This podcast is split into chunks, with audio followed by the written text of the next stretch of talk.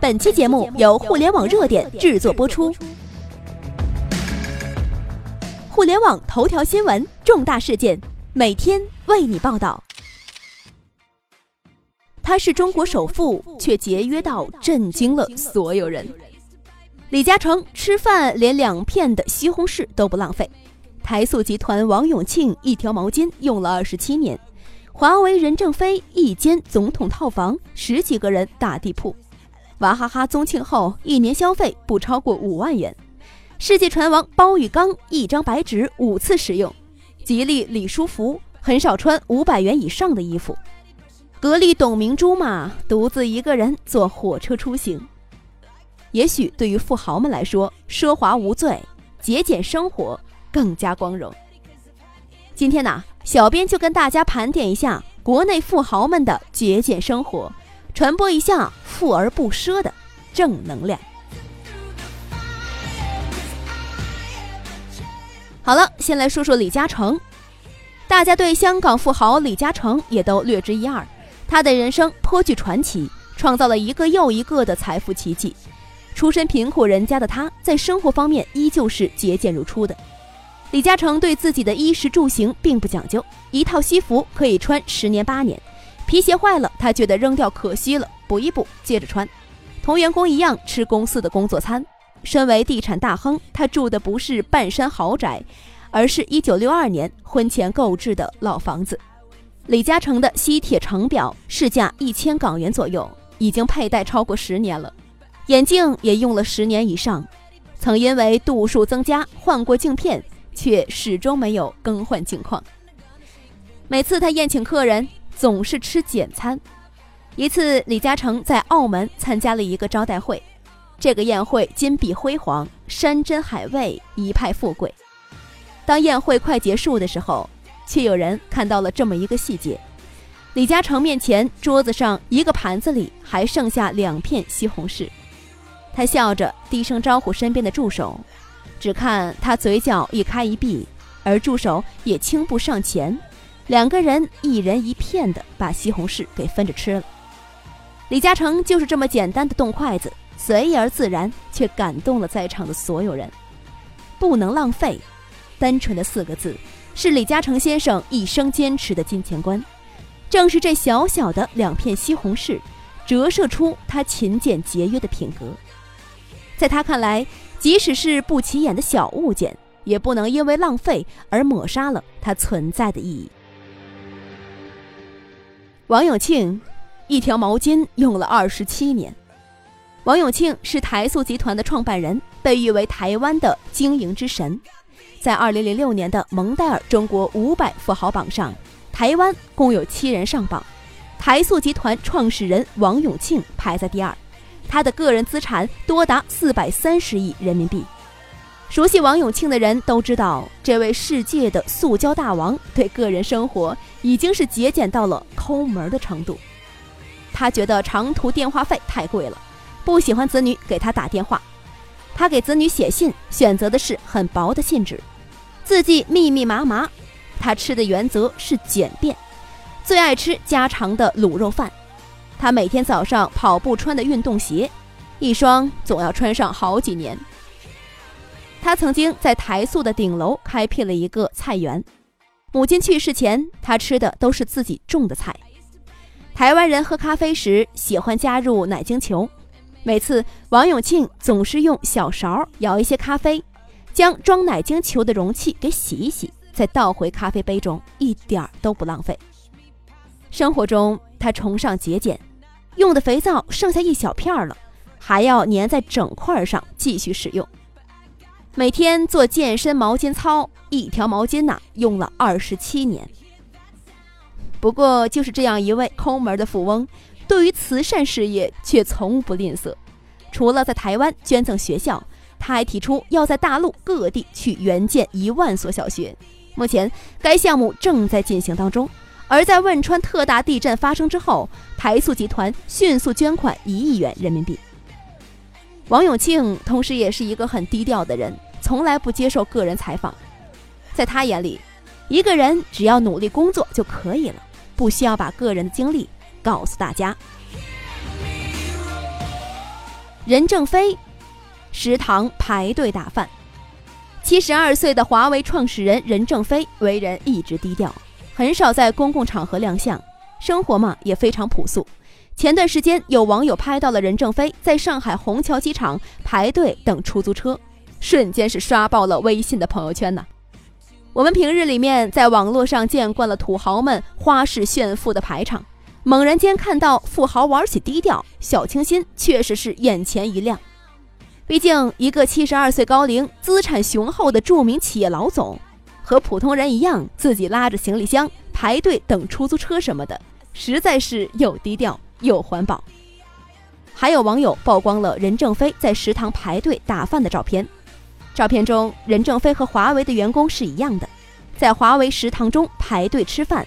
领到饭后，任正非又一个人的端着盘子去吃饭了。作为一家知名企业老板，任正非的一举一动都是备受瞩目的。之前我们总以为这样著名的企业老板们会像谜一般不食人间烟火，如今任正非排队打饭，无疑也满足了公众的好奇心和探知欲。作为知名的企业老板，他并没有什么特权，也没有搞特权。也没有享受特殊待遇，高人一等。在生活中，他选择和普通人一样去循规蹈矩，和职工一样排队打饭。这不仅体现出了对秩序的遵守，更是一个人素养的体现。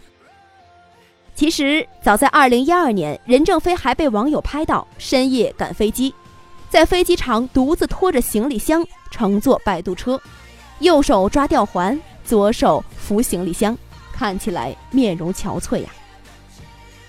一九九六年三月，为了和南斯拉夫洽谈合作项目，任正非率领一个十多人的团队入住了贝尔格莱德的香格里拉。他们订了一间总统套房，每天房费约两千美元。不过，房间并不是任正非独自享用的，而是大家一起打了大通铺。任正非一手创办了华为品牌，二零一五年销售额近四千亿。净利润三百六十九亿元人民币，任正非没有因此奢靡，依旧是非常朴素，在这个浮躁的互联网社会，令人敬佩。宗庆后一年消费不超过五万元，虽然坐拥数百亿的资产，宗庆后却依然维持着他一贯的作风，简单生活，节俭办公。宗总很节俭。至今一日三餐还基本都是在公司的食堂吃。对于这里的主人娃哈哈集团有限公司董事长宗庆后，员工们如此评价：除了特殊场合，他总喜欢套件夹克，脚上一双有点旧的布鞋。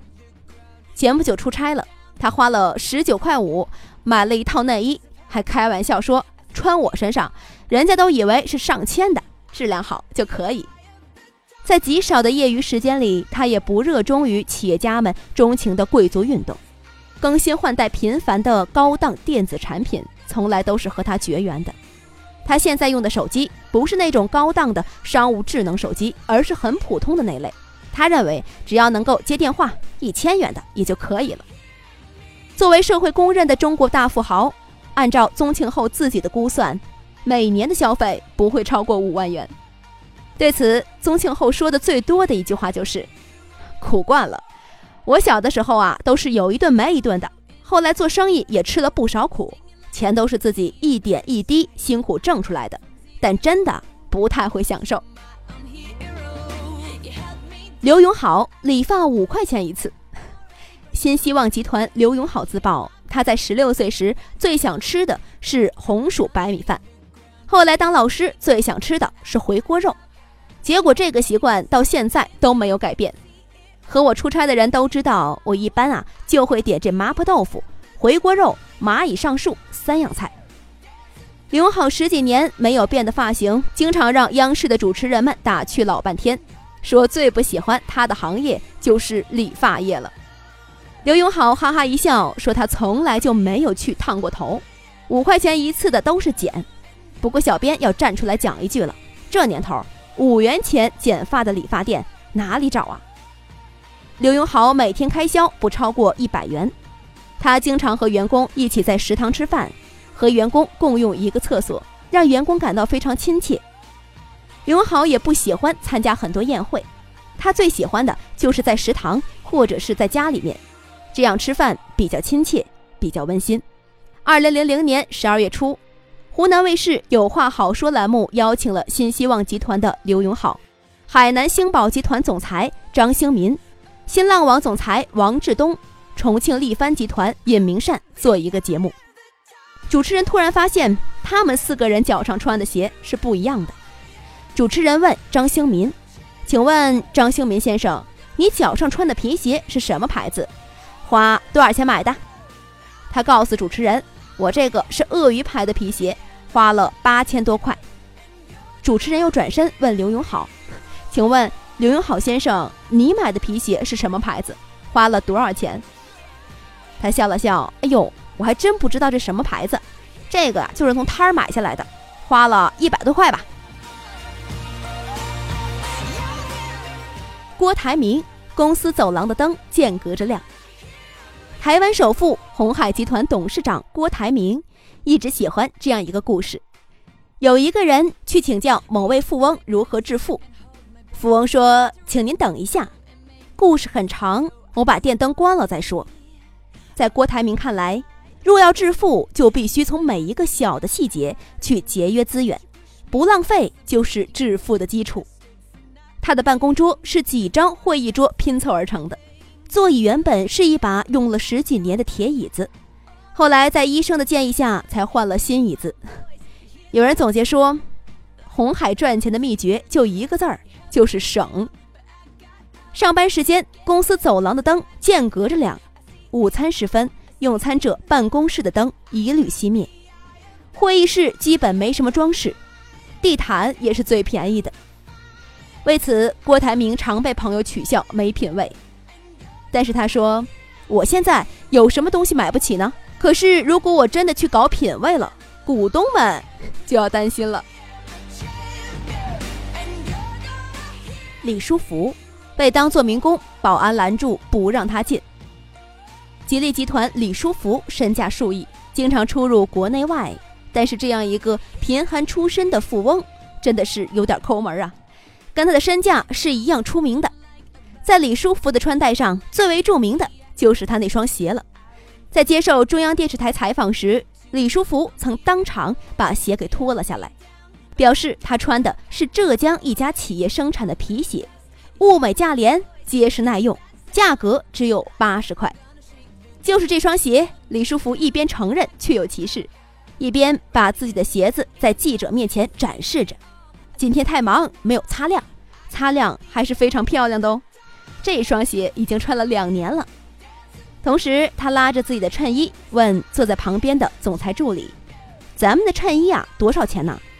三十元。助理回答：“这也是纯棉的，质量很不错。”李书福说着，拉着自己印有吉利字样的衬衣让记者看。同样，吉利内部管理也秉承着李书福的作风。据说呀，李书福要求吉利人员出差订机票，如果同一时间段有打折的机票，坚决不允许订全价票。也正是因为李书福的抠门，吉利汽车才有了更大的成本优势。吉利汽车一直保持着同级汽车中价格最优的水平。包玉刚，一张白纸五次用。世界船王、著名商人包玉刚曾经有一句名言，他说：“在经营中，每节约一分钱，就会使利润增加一分，节约与利润是成正比的。”许多海外商人们也正是守住了这样一个优良品格，才使得他们不断的走向成功。一位在包玉刚身边服务多年的高级职员回忆说：“在我为他服务的日子里。”他给我的办事指示都是用手写好的条子传达的，用来写这些条子的白纸都是一些粗略的白纸，而且如果写一张一行的窄条子，他会把写的字撕成一张长条子送出来。这样的话，一张信纸大小的白纸也可以写三到四张最高指令。一张只用了白纸五分之一的条子，不应把其余的部分也浪费掉。这个就是包玉刚应该节省的原则。宾馆服务员拿到包玉刚要换洗的衣服，总是惊讶：“哎呦，那么普通的布衣，什么牌子也没有啊。后来，一九八四年十月，他少小离家，老大回，第一次回到阔别四十多载的老家宁波市中包村，一位村妇给他送来了几只热乎乎的煮鸡蛋。包玉刚接过家乡的鸡蛋，心呼呼的热了起来，夸张的说：“世界船王拥有世界，还有什么礼物能打动他呢？有，家乡人送的热鸡蛋。”牛根生十八块钱的领带，原蒙牛集团董事长牛根生对自己是很抠的，下属做沃尔沃、宝马，自己嘛只做一辆排量不大的奥迪，甚至高层管理团队人人住的房子都比老牛的大。公共场合，牛根生总是系着那条十八块钱的领带，上面有绿色的草原、蒙古包、奶牛以及蒙牛的 logo。更让人难以置信的是，牛根生每次到北京出差，就住在蒙牛驻北京办事处一个绝不会超过三星级的宾馆。他的房间里，床和床头柜都是有一些陈旧的，显得白色的被单有一些刺眼，四周的墙壁有一些斑驳，脚底下的地毯也是泛着很难洗净的颜色。行李箱敞开着，里面放着简单的几件换洗衣物。虽然这算是一个套间，但客厅的茶几上摆放着瓜子、花生，这里已经成了招待客人的公共区域。有一组沙发，甚至有一些塌陷。有的人不是不舍得花钱，而是他们依然保持着创业前艰苦朴素的传统。不论怎样，对于富豪来说，奢华无罪，节俭更光荣。董明珠独自一人坐火车。董明珠是业内著名的霸道女总裁，带领企业创收过千亿。她亲自上阵做代言的原因，归结于可以节约成本。她甚至认为，动辄花几千万元去请一个明星代言是一种浪费。董明珠此举不仅省钱，而且是超值的，更是顺应潮流的时髦做法。他才是格力电器的最佳代言人。董明珠曾对记者说：“有一次在机场，我一个人坐在那儿，过来一个人看到我，然后坐到我边上说：‘哎，你是董明珠吗？’不可能吧？你怎么可以？格力那么大一个老总，一个人坐这儿？我就很奇怪。包括我一个人去坐硬座火车，别人也会问我为什么坐火车。董明珠在食堂买粽子，她的同行人员让食堂的阿姨给剥好了。”但董明珠嘛，坚持要自己剥。董明珠说：“她想经常在普通人群中走动，她想找到那种感觉。人就是要过一种大众生活，不管做什么，过程不要把它忘掉。”读到这儿，突然想到一句话：“如果不能深知人间冷暖，历经酸甜苦辣，又如何洞察人性，体悟世界呢？”以上就是本期的全部内容。了解更多头条，微信搜索公众号“互联网热点”，点击加微的“互联网热点”进行关注。再次感谢您的收听，拜拜。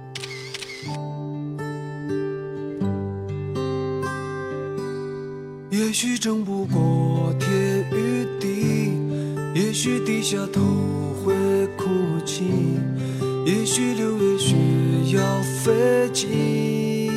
心里会有玻璃墙出不去，一生与苦难做邻居。伟大时光已夺走你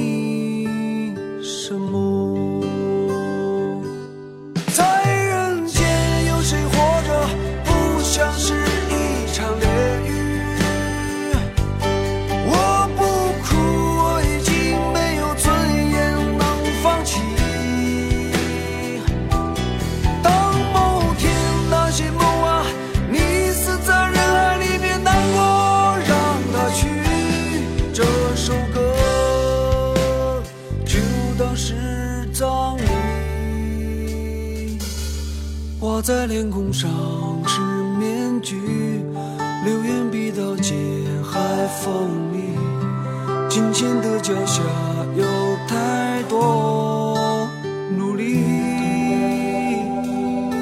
人心有多深不见底，灵魂在逃亡无处去。现实像车轮，我是只蚂蚁。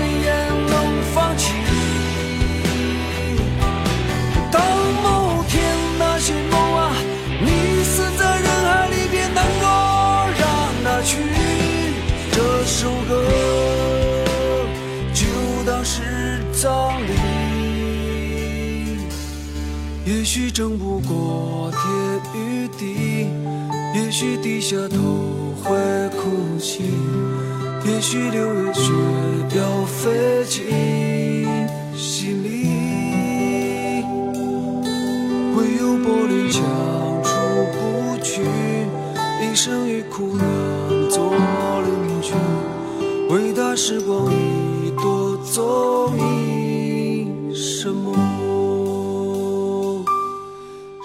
证明